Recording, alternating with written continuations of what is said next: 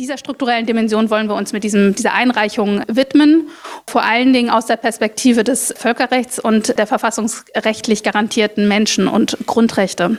Denn gerade letztere werden in den Debatten, die geführt werden, häufig vergessen. Ja, selbst Parzinger sagt, dass bei menschlichen Gemeinen oder Überresten Human Remains Ancestors eigentlich immer von einem unrechtsmäßigen Erwerbskontext auszugehen sei. Aber, wie wir hier sehen, natürlich wird überhaupt nicht gesprochen über die Grund- und Menschenrechte derer, und äh, ich be benutze diesen Begriff jetzt gerade sehr bewusst, derer, die in den Archiven deutscher Museen und Institutionen lagern und derer, die die Restitution ihrer ähm, Ahnen zurückfordern.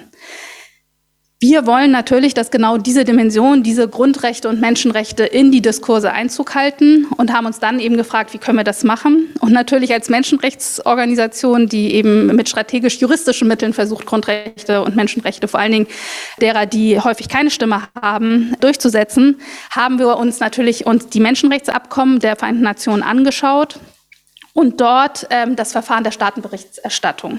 Was ist die Staatenberichterstattung? Es sind letztendlich ja, Verfahren, wo Staaten Berichte einreichen zu Expertenausschüssinnen, Ausschüssen, die jeweils in, äh, verantwortlich sind für die Durchsetzung und Überwachung verschiedener Menschenrechtsabkommen.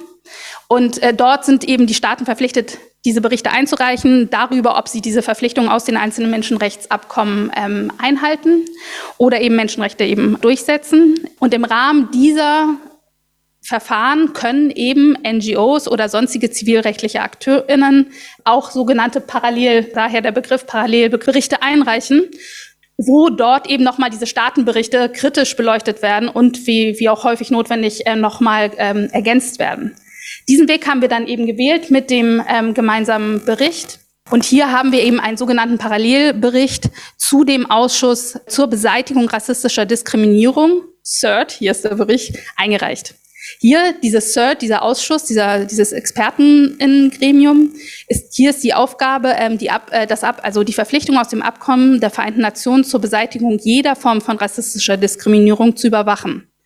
Dabei rügt der Ausschuss eben nicht nur Menschenrechtsverletzungen, sondern er verpflichtet eben auch Staaten dazu, Maßnahmen zu ergreifen, ähm, Menschenrechte gleichberechtigt und effektiv durchzusetzen, sowie Diskriminierung ähm, zu unterlassen oder eben auch zu verhindern. Die Kernaussage, ähm, das ist ganz wichtig, die Kernaussage eben dieses Berichtes ist, dass der Umgang äh, Deutschlands und deutscher Institutionen mit Ancestral Remains oder Human Remains ähm, eine rassistische, rassistische Diskriminierung in der Gegenwart darstellt. Dies unter diese eben auch unter Artikel 1 des äh, Abkommens des ICERTs fällt und die Bundesrepublik Deutschland damit ähm, ihren Pflicht, also ihre Pflichten insbesondere aus den Artikeln 2, 5, 6 und 7 verletzt.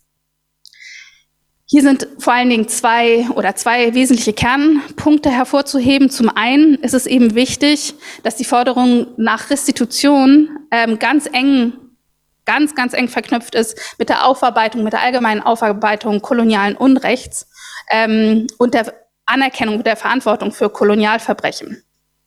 Die Verbindung zwischen kolonialer Vergangenheit und Erfahrung rassistischer Diskriminierung und transgenerationellem ähm, Leiden in der Gegenwart wird eben genau im letzten Staatenbericht von Deutschland zu CERT nicht berücksichtigt.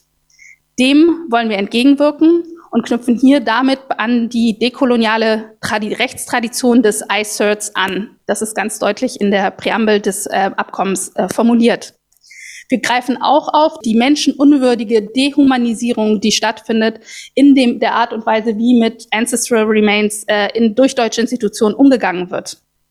Es ist hier wirklich eine, äh, wie sagen, eine Kontinuität, sichtbar eine, Koloni eine Kolonialität, die halt wieder zu einer Objektivierung, wo schwarze Körper, schwarze Menschen zu Ware gemacht werden, einmal in Sklaverei und dann wieder tatsächlich durch den Umgang mit ihnen als Objekte von rassistischer Forschung oder eben auch Ausstellungsobjekte. Das entspricht natürlich überhaupt nicht dem universellen Schutz der Menschenwürde, die auch universell garantiert für jedermann unter dem deutschen Grundgesetz gilt. Es ist eben auch, es gibt halt keine einheitliche Rechtslage, die es einfach für die Hinterbliebenen unglaublich schwierig macht, genau Restitution ihrer Ahnen zu fordern. Vor allen Dingen ist es einfach so ein Quickenteppich äh, an Einzelfallentscheidungen, was ähm, völlig willkürlich ist und insofern natürlich nach rechtsstaatlichen äh, Gesichtspunkten auch einfach überhaupt nicht so zu tragen, also nicht tragbar ist, unseres Erachtens. Hier ist es eben ganz wichtig, dass wir, und daher fordern wir eine wirklich systematische Veränderung der Rechts- und Rechtspraxis und argumentieren für eine dekoloniale Rechtsanwendung und Auslegung, vor allen Dingen des deutschen Verfassungsrechts, in, vor allen Dingen mit Blick auf die Grundrechte aus Artikel 1 und 2, dem Grundrecht des postmortalen Menschenwürderechts, der Totenruhe und des würdevollen Gedenkens. Wir wünschen hierbei, dass die deutsche Bund Bundesregierung in einen konstruktiven Dialog mit uns eintritt, was besonders möglich ist, weil das Staatenberichtsverfahren noch nicht direkt anhängig ist, sondern erst anhängig sein wird. Und wir hoffen, dass im Vorwege äh, wir dort in Austausch treten können, vor allen Dingen auch mit Blick der Bekenntnisse der Bekenntnisse, die auch hier schon erwähnt worden sind, ähm, der Rechte der indigenen Völker. Es gibt auch sonst viele andere internationale Abkommen, Vereinbarungen und Erklärungen, die Ähnliches beinhalten. Vor diesem Hintergrund Ganz klar fordern wir eine neue Rechtspraxis der restaurativen Gerechtigkeit, die vor allen Dingen sich niederschlägt in der effektiven menschen- und grundrechtsbasierten Restitution.